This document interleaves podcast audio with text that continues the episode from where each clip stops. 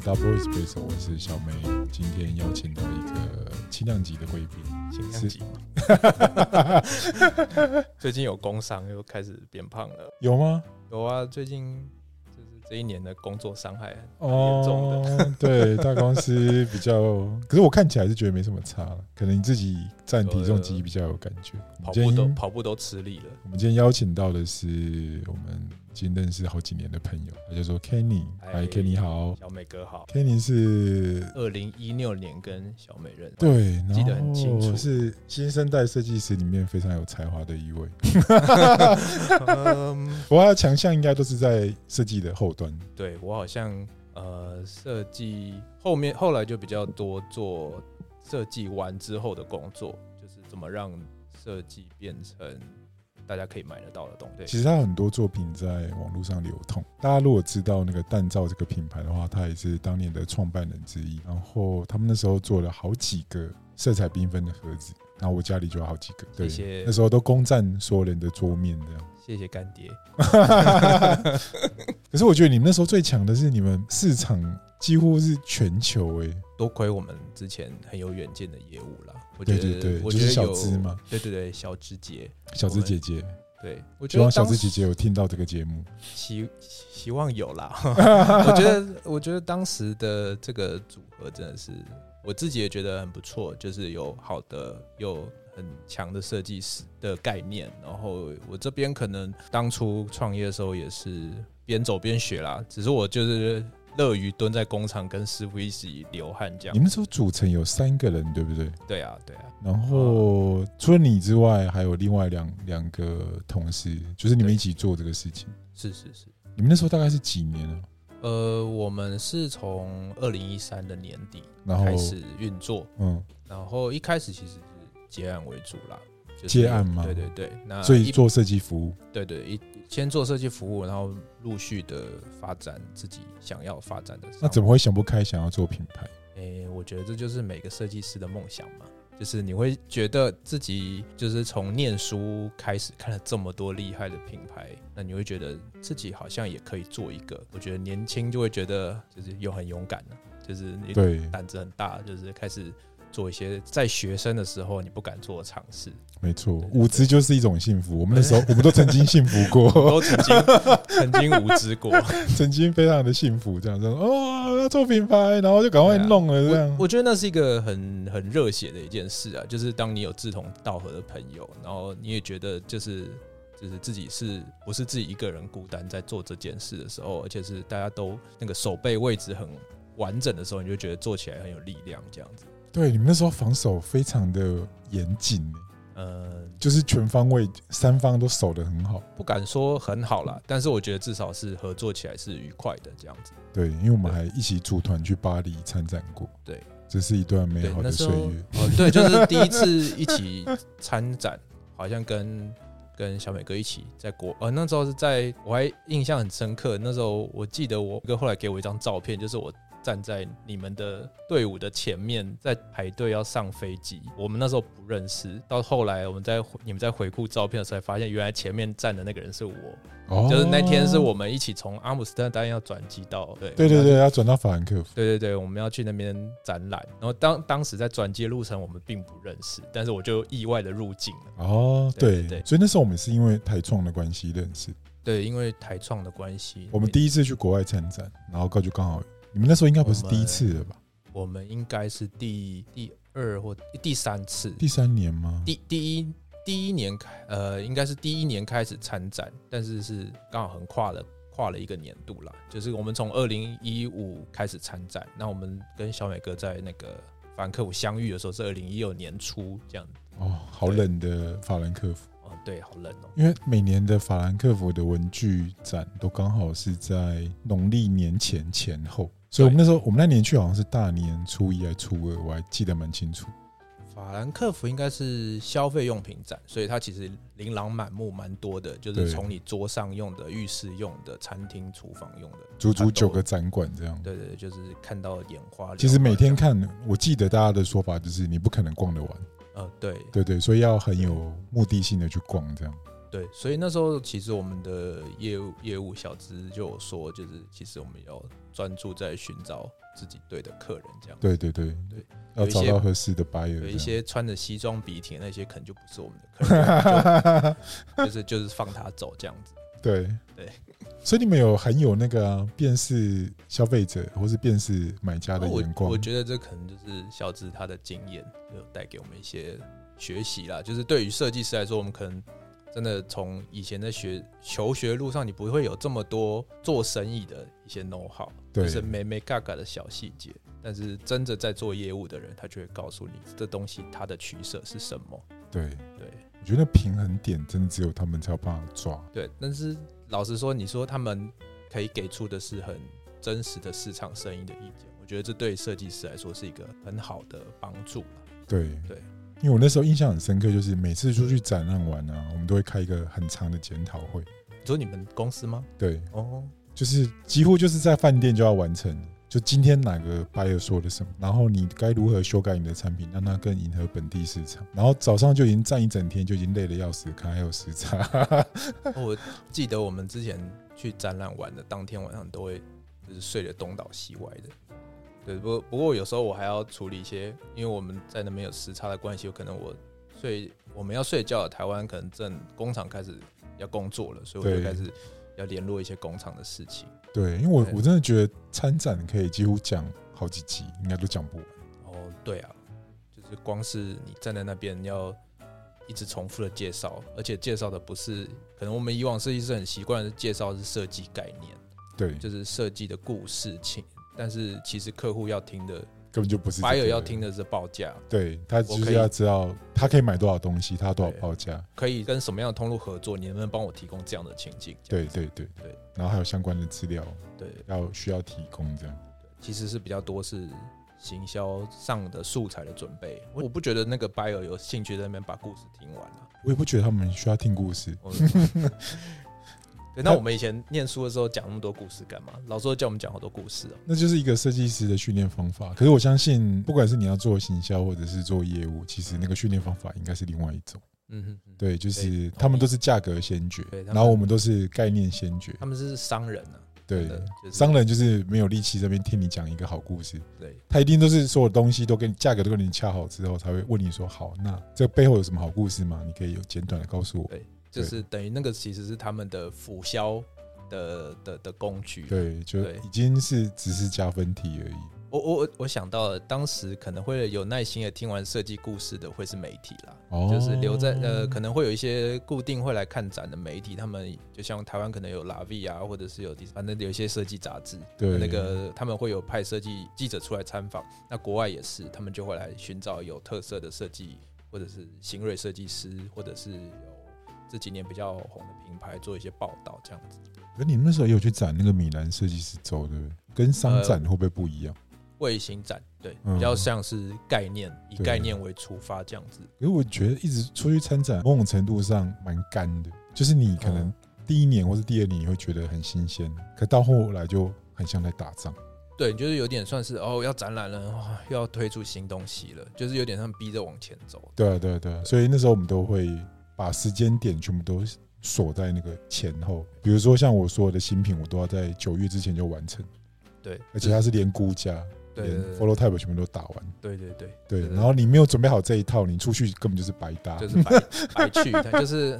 最后就是去吃个就是去吃个法国菜这样子，对就是浪费钱浪费时间。超可怕！我 对真的很怕那样。我我以前很很害怕朋友就看到我去出去的可能 Facebook 的照片，就是说啊又出国我爽们了，超爽的，又出国对，爽，大家都觉得你超爽的，爽个屁！对，所 以所以只有真正的那个参展过才会觉得哦，看那对，真那的是十天都是打仗，就是对从从出出上飞从台湾开始上飞机，从放上飞机以前，对对对，大概真你的行李要怎么包哦就已经是一真场的战争，的哦是一场战怎么样争不会被摔摔烂？对对对，怎么样可以避免你开发的东西过重，然后被怎么样灵活自己那个行李三十公斤的口对袋？对对对，怎么样灵活运用， 然后怎么打包，然后几个人要去要怎么分配？对对对，然后然那后个什么小刀啊，就是万一不小心放在自己的包包里就岔塞了。然后去法国又展览又是另外一件事，哦，对哦，我觉得我好讨厌跟法国人共事， 没有没有民族情节，单纯就是我觉得啊、应该是说就是行事风格不同啦，人家的行事风格是比较 l a b a 一点，那我们对就是亚洲人嘛，比较积极营急着赚钱啊。我觉得最可怕的是那个 要准时八点到展场，或是准时八点半到展场。可是呢，你搭地铁搭到一半，突然你被赶下车，原因是因为他们地铁罢罢工。对，或者是你到了，其实隔壁摊都还盖着黑布这样，然后呢悠悠哉哉的，然后拎着端着一杯咖啡走进来，然后喝完咖啡再把布掀开这样子，然后这个对展览已经开始半个小时，对，我真的很佩服他们，没错。对我想说靠，你们这就是我们亚洲人办不到的事情。对，因为很贵，我们去一趟可能很贵，他们可对对能就是同一块土地在移动这样而已。对他们可能是我们十分之一的交通费吧。所以我们去展场展一次，那个要花的成本都超级高。对啊，这就是为什么当初我们也很感谢台创那时候有这个资源啦，哦对我们才有对办对法运用这样子让，确实是有一些可能一开始没有，就是没有这么庞大的经费可以支持我们去展览的时候有一个这样的设备。对，我们背后我们那时候真的很感谢台创，因为台创的审核日期差不多好像都是四月、五月，对不对？嗯哼，然后决定一个九月份要去的展，所以那时候会强压着设计师，你必须要在二月或者甚至一月就先把那个 Photoshop 打好，哦对这，样你才有办法去参加那个甄选。然后万一有甄选上，才有办法去对法国这展是览。这是一个就是非常难能可贵的机会。所以一整年都没有休息的时间呢、完全没有空档、欸。就是自己创业本来就好像也没有休息的时 间，对，因为我记得我、对啊我那时候在品牌端待嗯六年，我觉得每天都像在打仗一样，而且那个时间是接的非常非常顺，哦对，就是你不管哪一个月份都没有所谓的空窗期。对，其实差不多就是这样。因为那时候如果我们固定每年九月都要去巴黎家具家饰展的话，那前期的准备期，它我记得春季展结束就开始争秋季展的对对对报名了，对所对以对，其实大概就是半年，每半年就有一个展览的时间。那因为台湾人比较多是参加、呃秋季秋季展展，对对对对对那春季展好像都会是去类似法兰克福啊、或德国科隆这样的展览。对主。可你们那时候展参加很多、欸，那时候其实我记蛮得你多是们好像常常包裹还没有打开，马上又要飞了。对我的，我们的我们业务的那个，就是小芝姐的行李箱好像没有完全清空过。 对，可是他有一种去到哪里都随遇而安的性 格，她她蛮欧洲人的，我觉得，对他很像欧洲人。对她的时差也一直令留在欧洲。他就算是在台湾，好像也都是过着欧洲的生活。对啊，我我对我其实后蛮欣赏她，就是她做处理事情从容的那个态度。太从容了，嗯，是也许吧。 对啊，因为我自己我我做不到这样，我觉得可能我们习惯的工作模式就不是从容的。对对，针对所有的细节都很真的，我觉得这可能也跟个性有关了。对，这跟对跟就是擅长管工厂端，也许我跟 Kenny 是某一种人，那哦个对。类型是很像的，就是我们对所有事情都会某种程度的严谨，然后有些事情好像是跨不过去，比如说你要放很松这个事情，对，就是那个你放松就有点在虐待自己。对对对对对对对 我今天如果很闲没什么事，我会想办法塞十件事情给自己做的。这个我觉得好像有很多，当时有很多细节可以，可你们那时候开发好多产品。但也不是真的开发完就有机会进到量产或上市对啊、对对因为我都们其这样实嗯有时候带去展览啊，也会看一下现场的 buyer 的评论，或者是他们对于这东西的喜好程度。那如果真的是市场接受度还要需要一点，市场还需要一点教育，或还需要一点时间培养的话，我们就会把它 postpone 这样子。对对，我们也其实也是，就是我们会带一部分是已经既有的产品已经量产，然后我们会带一部分就是炫技的，比较吸睛的，可是可能离量产还稍微有点距离，还在调整。然后会，然后还会带一些就是去试水温的，就是你不知道这个东西到底它的在市场的反应是什么。讲白一点，就是其实我们可能有一个假设，现在是二零二二，要进入二零二三了。我们假设明年二三年的一一二月要参去参加巴黎家饰展，我可嗯能会准备一个二三年要生量产的上市的款式，但我可能会再准备一个二五年预对计的，对对对对，对，类似这样的概念。然后看哪一个是最有机会，因为那个就很像你永远都在试水温，然后对 buyer 也在看水温这样。不过这有点是我这几年另外在外面工作的体悟啦，就是其实当时的设计，我们在做设计就觉得这东西好，这个东西赞，嗯我觉得这个哦工概念够屌，我们就把它放上去看看。我觉得有一些时间点上，它可能真的够屌，但是对就是有点像是我们今天在看一个设计入口网站的新的设计，我觉得这个好屌哦，但是觉得现在存在于我的家里或者存在这个市场的架上，好像还没这么吸引人。但是它真的是很屌的设计，就是会觉得也许它再满个两年就会很多人喜欢。哦，对，就现在开始再多工作几年，就开始觉得有一个那个时时间轴的推估。我觉得这事情做的最好的其实是宾士，哦，因为有时候他推出年度新车的时候，我会觉得他怎么会做一台这么奇怪的车子？哦，对，就是比如说他尾灯有一年就出了一些很奇怪的型这样，嗯可是等到两年一两年过后，你会发现，哎、其实看久了顺眼，哦，对，其其实有一点是在用这些概念的来教育市场，就是说未来我的车子要长这样，你现在最好开始开始习惯我的车尾灯要长这样了。对。对可是因为它本来就是有一个引导市场的品牌，对对，所以它可以这样，样操作。它有一定的声量，它可以去操作这样子的议题。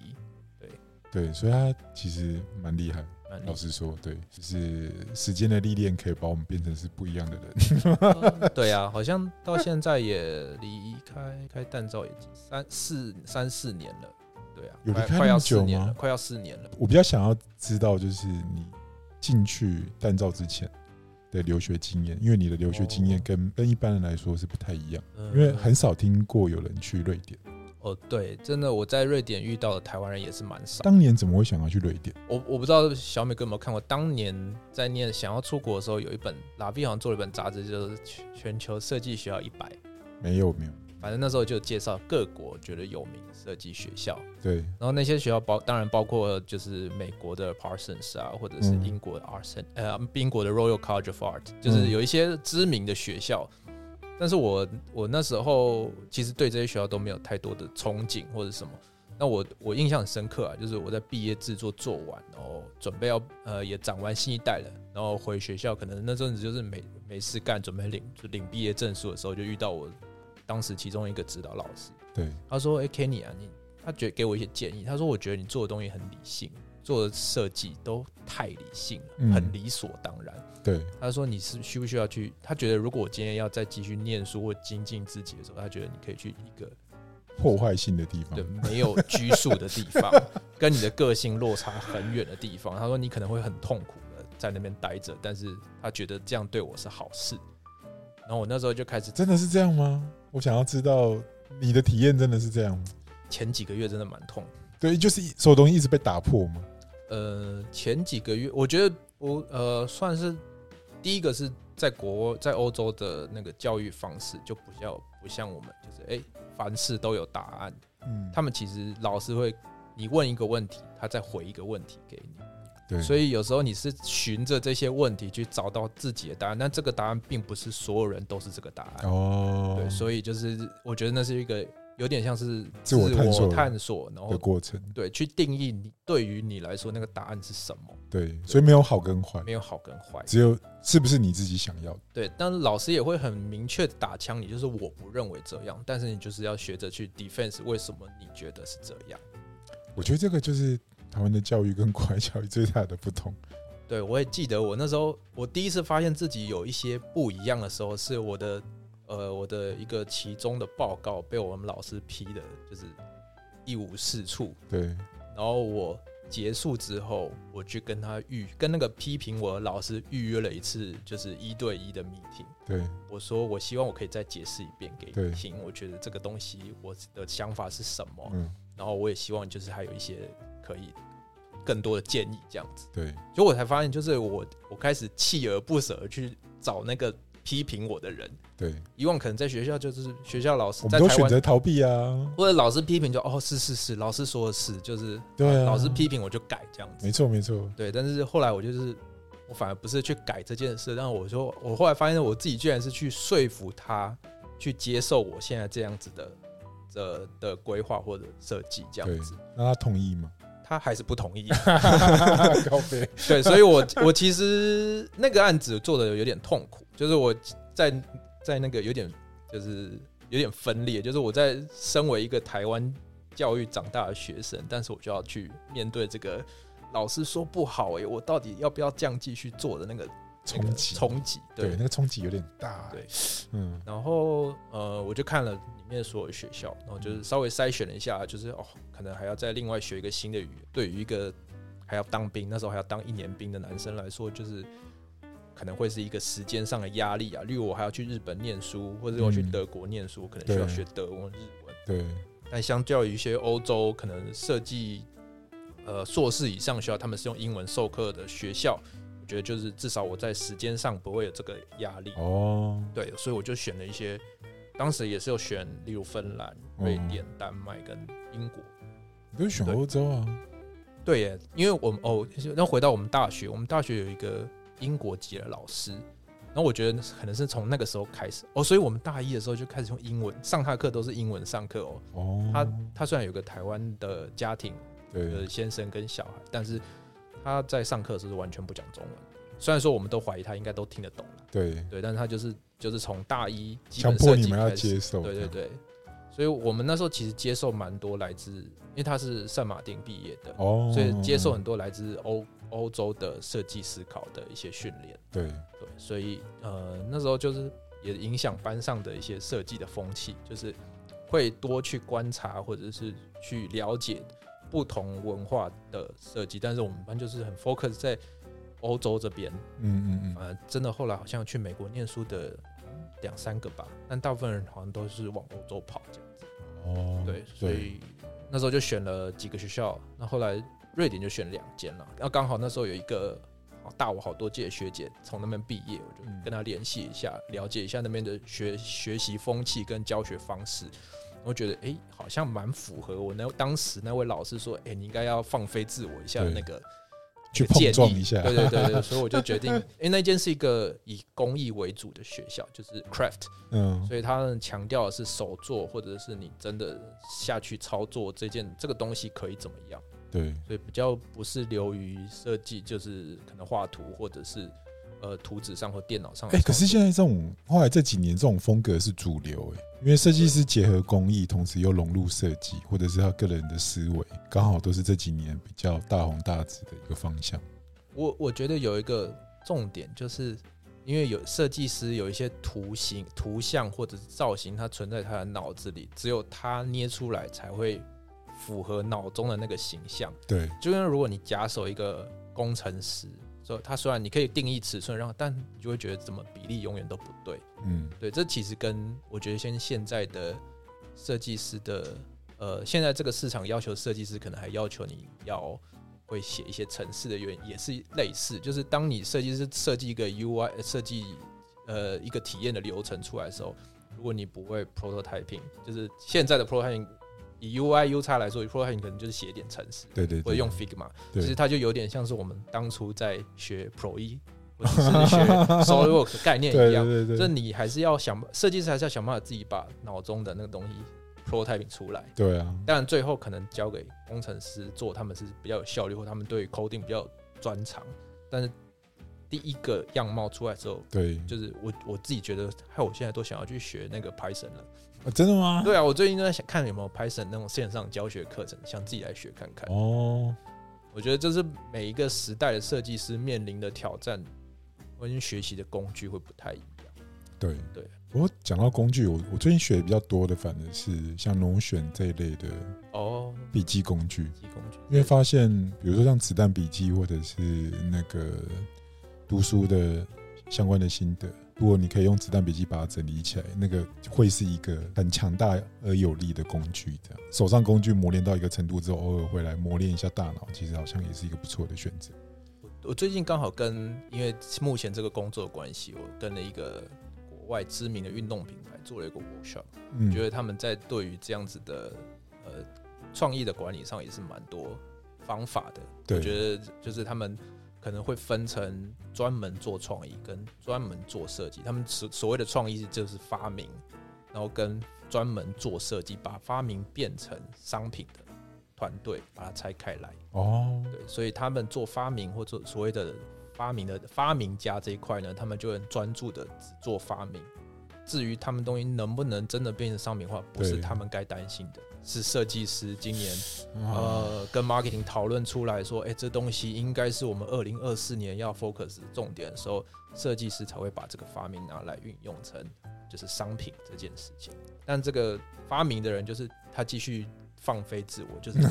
就是他到做到二零二零六零都没关系，对，就是就是他们要做的事情就是 focus 在创意跟发明这一块，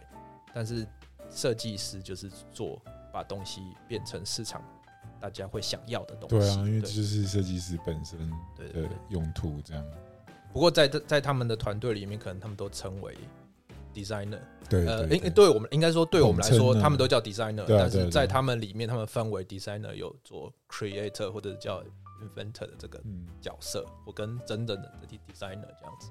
我觉得那个设计师各种类型的发展，好像最后还是会回到你的本性到底是哪一种特质。对啊，我我我我自己就是喜欢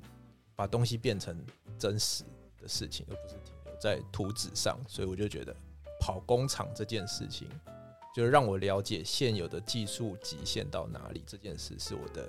我的热忱所在了。今天我能让设计师的创意发挥到什么极限？ 对对就因为超就算就算要打折，也要往对的地方去做折扣。 啊，对对对对对对，不能乱打。对，因为有时候设计师想出来可能是一百分，然后你到工厂端，你发现哇太贵了，很多制成你没办法负担，那你最后可能就会打个折。那好吧，那打个七折我好像可以接受。可是很多设计师打个七折都没办法接受。但对当你就是硬要做那不打折那个时候，他最后可能就是卖不出去。对，就是换市场没办法接受。对对，对其实我们后来就是会思考，就是教育市场的成本也是成本之一，哇，教育哦市场成本实在太高了。太高了，它对比你实际 accumulate 那个真正的数字来还来得高。对，对对对设计的太过于前卫，对就变成你要花很多的成本去教育市场。不知道小美哥有没有看到今年年初有那个 B N W 做一个呃电子纸的车子，就是它的、哦它的车板呃钢板部分全部都用电子纸去批复，所以它会可是以今用。年年初吗？我诶记得好像看过这个概念蛮久，也许哎但是是年初吧，因为最近东西实在太多了，对对对什么时候看过都都忘记。但他们呢，就是跟台湾一个蛮有名的电子纸的厂商合作，嗯，但是那时候我们去拜访这家电子纸的厂商的时候，他就说，其实那都是手工贴出来的，他啊们一甚定至的啊嗯他那个电子纸的封边嗯应该有的防水的封边，他们都没有都拆掉了，因为要让整个体验是完整的，就是让它有一种无缝的感觉。对这但其实是很多张电子纸拼接在一起，然后是把那个边边角都剪掉。对，所以是一个完全没有办法被量产的东呃，西。应该说现阶段还没办法对啊啦，对啊或者对是啊量产，它就算真的可以帮他开一个规格是，哎、我要整面整面侧板都有的的全设球计限量十台。对，那他可能就是一般民众也负担不起，对啊，对啊，对啊就是你真的很有钱，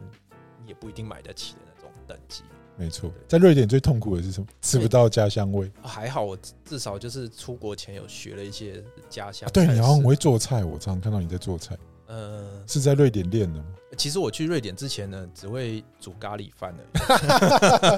已， 而且就是你知道把东西煮或熟者了是水饺泡面这样？就是把它煮熟了，然后丢到锅子里焖焖软了就可以吃的东西。对，那你这样去瑞典怎么活？那边当地应该没有什么台湾的食物。没有哎、就是看着 YouTube 学看当时哎、当时看 YouTube 嘛，反正就是看着一些线上食谱，然后就开始有材料就买啊，没有材料就去想办法生出来。我记得有一年我们几个留学生很想要吃那个蒜泥白肉，哇哦蒜泥白肉就是你找得到山楂吧，那你嗯就是中超不一定有那个酱油膏。对，结果我们就自己在那边乱弄，就拿酱油再加太白粉，然后就是弄一弄就有点 哎狗狗的，很像是那个酱油膏的那个，啊，有接近了吗？有接近，但是尝了一口，它这吸感吸感，嗯，味道还是不对。加冰糖加冰糖，然后大家开始七那个七手八脚加了糖，然后在那边啊冰糖那种呃弄最后最后弄出来味道很像，就是甜甜的那个咸甜甜咸咸的酱油膏，嗯，稠稠的这样子，啊就好好好开心哦。哦，那个三沾吧，可以沾酱油膏可以吃这样。可是它的猪肉会像台湾的吗？我觉得口感上还是不太像啦。对，可以想象。我们那时候哦，我还记得我们那时候就因为有三战吧嘛，就想嗯啊，那中超还买得到那个卤包，就是那种现成的卤包，我我就卤了一锅 loba 给我们那个同一层宿舍的意大利留学生吃。他给我的给我的评价，我当时我觉得很感动。他就说，他觉得他回到意大利就再也吃不到这个东西。哇哦， 但是其实就是你知道，就是超市的卤那个卤肉的药那个药材包跟冰糖。那其实如果没有冰糖，就是用可乐。哦，对，其实就是够甜，这样甜咸甜咸的这样子，就去卤它。 可是我听过的卤东西的结局跟你的不太一样，怎么了吗？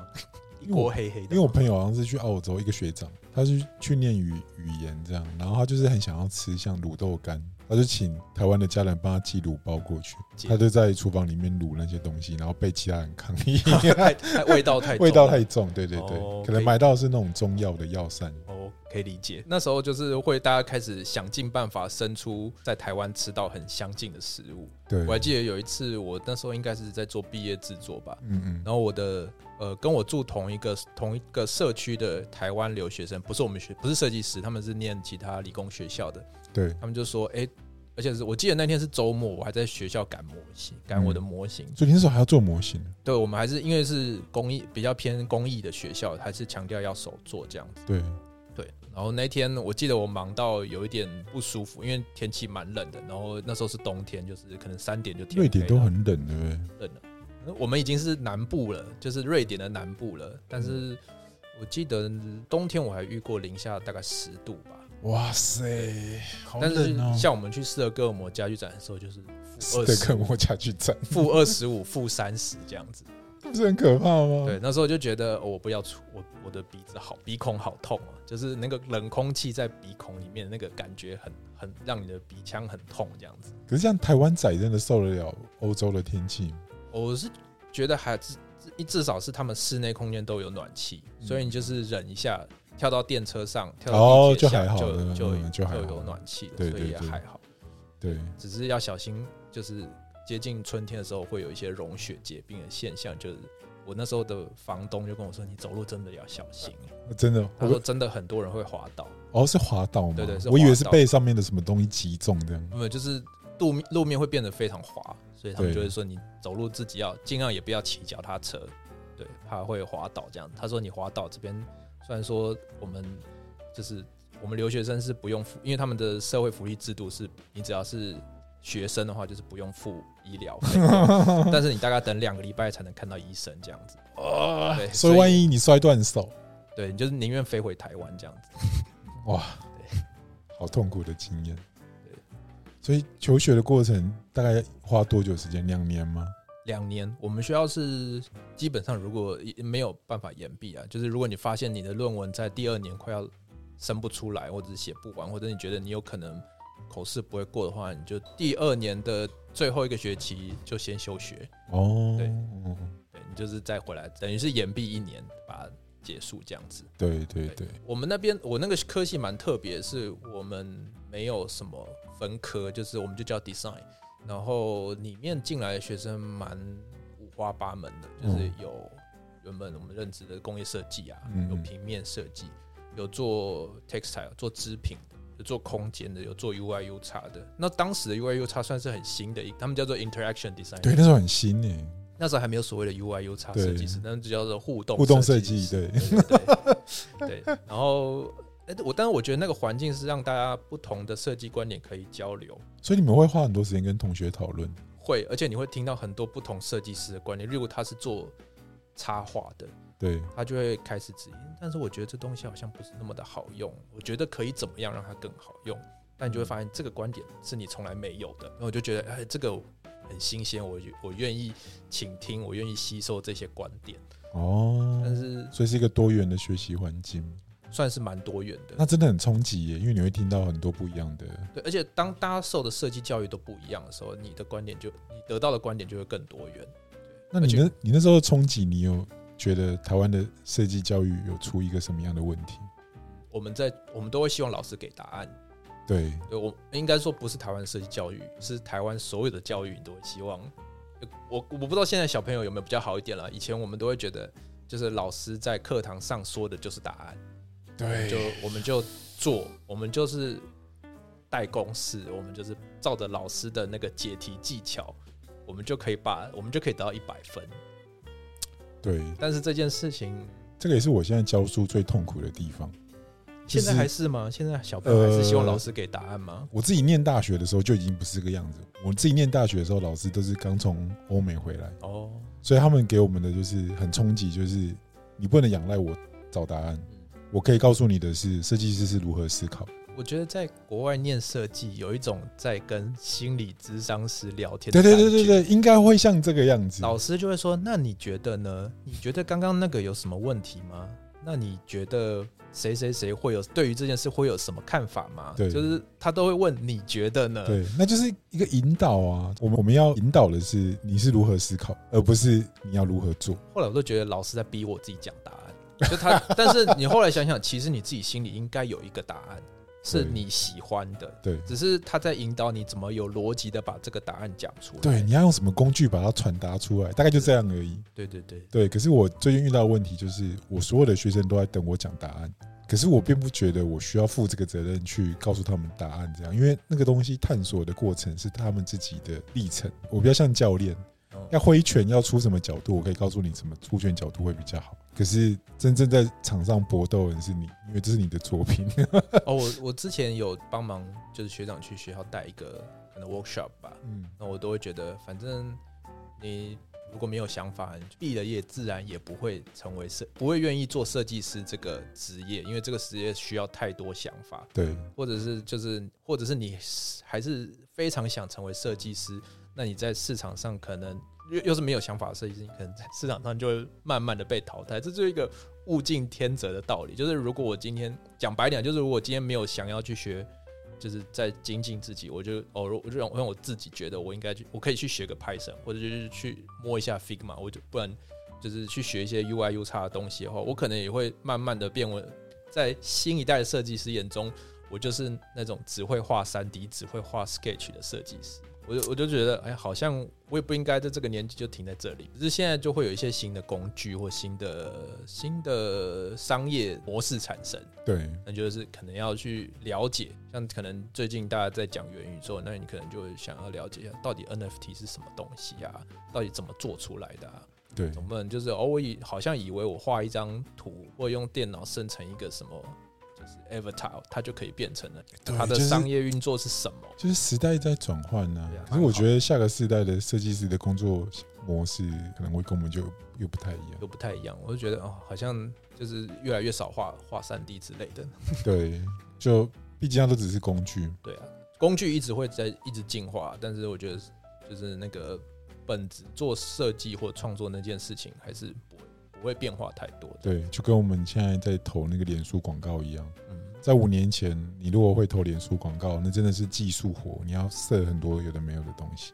可现在整个都 AI 化了，一所键以一键就是可以处理好嘛。对，所以变变成说那个投放手跟一般的使用者，然后只要给他们差不多的预算，他们可能投放出来的结果会差不多。 所以现在是有那种网络教学嘛，就是大对家，都现在它都都越来越简单，所以这个东西就会慢慢取代掉那个原本你觉得它是一个，就是它把门槛降低。我觉得相我相信设计也是，就是在我这个时代的设计师，当当时大部分人是都不会三 D，嗯哼嗯可是等到那个在这个时代，其实那个三 D 又已经变成简单易学的时候，我觉得它就不是一个门槛。那到下个时代变成 AI 化的时候，我相信那个又是另外一件事。这样不过我觉得真的没办法克服，是你不管怎么 AI，你不管怎么弄，你还是要回到工厂面。对对，就是这个东西该怎么被做出来，或者是怎么样变成大家 affordable 的东西。对对，我觉得这件事情是，呃，因为你今天要依赖，就是你你有你不会的技术去让它变成可行的时候，你就要去了解另外一个技术到底它的极限在哪里。对对，就是例如我今天要做一个杯子好了，我总不能就是画一个就是无法量产无法量 产的杯子，那那个杯子最后就算它真的可以被很复杂的工法做出来好了。它也不一定是每个人都买得起，它可能最后是，除非设计师想法是说我无论如何都要把这个杯子做出来，我就要让它进那个 MoMA 好了，就是对让它变成我就是全世界上唯独一无二的杯子。对，我突然想到那个东西可能会是像古代那种法老王在用的杯子，就是用工匠就是怎么样拼命的就是千锤百百炼炼出来打一一个啊就。就那么一个只有法老王可以用的杯子。我觉得我们这种类型的设计师有一个特质，嗯，就是我们都尽可能的不要让那个设计的价值被消失，不要在工厂那一端就被消失。对的，我觉得我我会，如果我在跑工厂，我会尽量不要讲太多大道理，但是我会希望让工厂知道这东西跟以往的做法不太一样，对但我们还是希望这东西可以尝试的被做出来。对虽然它可能会让它有一点点难做，或者是这个良率可能有一点低，但是我们都还是尽量的想办法让这个东西可以被生产出来。那尽量去了解它的难处是什么，也许它就是多了一道工，然后师傅可能会哀哀叫，因此而增加了五帕的 loss。因为工厂端的师傅真的跟我们不是同一种人种，他们不需要创造力，它是他要们就是重复性，对，他们好喜欢，就是人有分好多种类型。工厂的师傅真的是好喜欢重复性的工作，你只要在那个 A 跟 B 中间加一个流程，他们就觉得对他们来说就是一个天杀的问题。 就是你要搞我吗？对，就是妈那步吧，你你嗯这边呢，啊，个边安呢，但那其我实都对，其实有时候是，如果你去了解那个制程，你可以建议他说 A 到 B 中间这个 A 之一，你可以尝怎么试试看去做，对，给他一个方向。也许他试出来之后，他会变成他自己的一个在制造上的一个配博，对反而他在东西上制造制作上不会增加太多工序，但他报价可能更有竞争力。对对对所以对，其实有时候我的想法会是这样，就是诶，我如果今天帮他想这件事，我好做，他也好做生意。对这样子愿意学习的工厂，我们在合作上是一起成长的。对对没就是错，但是如果那种就是不想不想去学习，或者是没有愿意愿，就是只愿意做重复性工作的工厂，其实你合作一两次之后，你会觉得哦我是不是在找另外一家，或者是我有没有机会再看看别的合作机会这样子。对，因为这种事情我实在经历过太多次，原本没有办法被生产的东西，经由设计师的建议之后，他们愿意做出调整，最后他会非常骄傲的觉得，哦，原来我也可以做到这个程度，对，他就说，诶，我做的东西也是。就比之前他接的客人的东西更上一层楼，我觉得对就是对他们来说，如果他有感到对为这件事感到兴奋、雀跃的话，那我觉得这个就是一个很良性的互动。对啊，因为那个对东西真的会让他们产生更高的竞争力嗯，因为对很多工厂是懒得去想，所以他们会很保护那个已经有的东西，比如说是他们有一些什么很冷门的雷雕字具这样。就是我看过很多那种工厂会有那种很奇怪的 paper，可是那个对我们来说其实没有很难，就是诶，我们三 D 三 D 印表机稍微印一下就可以把他们创造出另外一套更简单的制成，嗯然后他们就会很压抑说，诶，原来可以是是可以这样做，而且可以符合设计师想要的需求。对然后我相信你那边应该有很多这种很神奇的时刻，哼， 哦我魔幻时刻。我最近刚好遇到一家工厂，我觉得就是他是做亚克力的，然后他们有做一些雷亚克力的数位喷涂，就是对把一些 pattern 印刷在亚克力上。嗯，然后我就发现他其实会帮我思考更多我没想到的事情，例如他说：“哎、你这个如果因为我们本来想要一个雾面质感的亚克力，他说：哎、那我建议你正面、背面雾面就好，亚克力的侧边不要雾面，因为亚克力它要好看是要需要进光，对光要透得进去。对那你把四周都雾面起来的话，虽然说质感是很 unified 的，但是你你的亚克力会变得很暗沉，就会变得没有那么像亚克力，就感觉没有那像么透没有那么透，它对对就是对少了一点漂亮，就是大家对于亚克力印象的期应待该这清样。透亮的这个感觉。对对对，对，所以就都哦，对耶，其实就是他的想，他想到其实是我没想到。嗯，其实有时候就变成，哎、那我之后再做亚克力的东西，我也可以有同样的观念。对它可能只是变得厚一点或薄一点，或者是它可能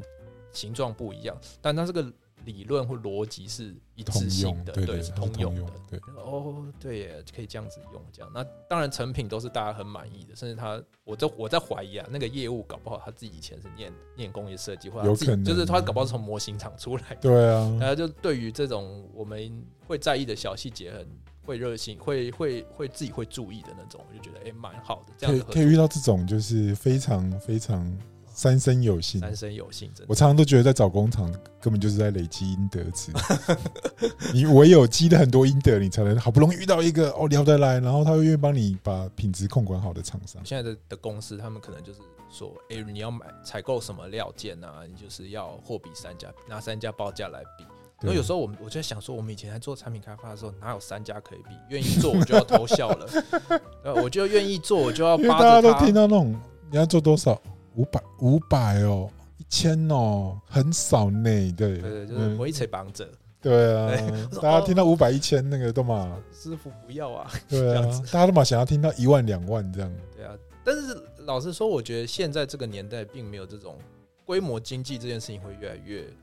视为啦。对我觉我也得反觉而得是少量多样这件事情是一个趋势，对就是尤其是这个大家在这个年代的呃，我们讲 Gen Z 好了，对，就是比较会是彰显自人自我特质这种的，没这种错，所以生活态度。今后的产品的世界的发展，通常会往少量精致，然后个性化的方式前进。就是你要做一个可以满足所有人的东西，我觉得爆卖这个东西会越来越难，对除非你有很强的操盘手在帮你操整除个盘。非你做的是像卫生纸这种东西啦，就是生活必需品，菜瓜布、卫生纸、对洗手、对洗碗巾这种，你才有可能有一个固定量。哎、但是像洗碗巾这种东西，搞不好哎、诶接下来有柑橘口味、有薄荷 口味，就是你也是要做少量多样的克制啊。就是你可能就是一桶调调出来几加仑，但是最后有一些。小的不同的味道，最后哦，有人喜欢那个木质调，有人喜欢那个水果香，对不对对？啊就因为是最后你还是有需要克制的部分。现在分钟都分得好细，我觉得现在就是资讯接收的量变大之后，大家开始有选择，就会有很多不同的需求产生啊。对，没错。好，那我们今天就很感谢 Kenny 来跟我们录这一瞎段。聊也聊了好久， 对啊，那个下次有机会的话，我们再找他来上节目好了，因为他这边有真的很多，不管是制造啊，或者是贸易，或者是设计、品牌开发的相关知识，他真的是那个杂学啦，就是对，什么都学一点，但是而且你说他还在很强的贴纸工厂待过，哦，嗯， 对，一家印刷厂，然后号称你在你在屈臣氏买到的开架式的瓶瓶罐罐的标签，大概有八成是他们对，还有那个苹果手机里面有应一该些有一些 label，对，那个贴纸都是他们家做的。我们下次有机会，我们再找他来聊一下好啊这些，就是怎么样用设计师的角度去打造这一些嗯生活中的商品啊。因为他这边实在是 know how 太多，我们下次有空我们再来挖挖。好啊，对，我们今天先到这边，谢谢大家。谢谢。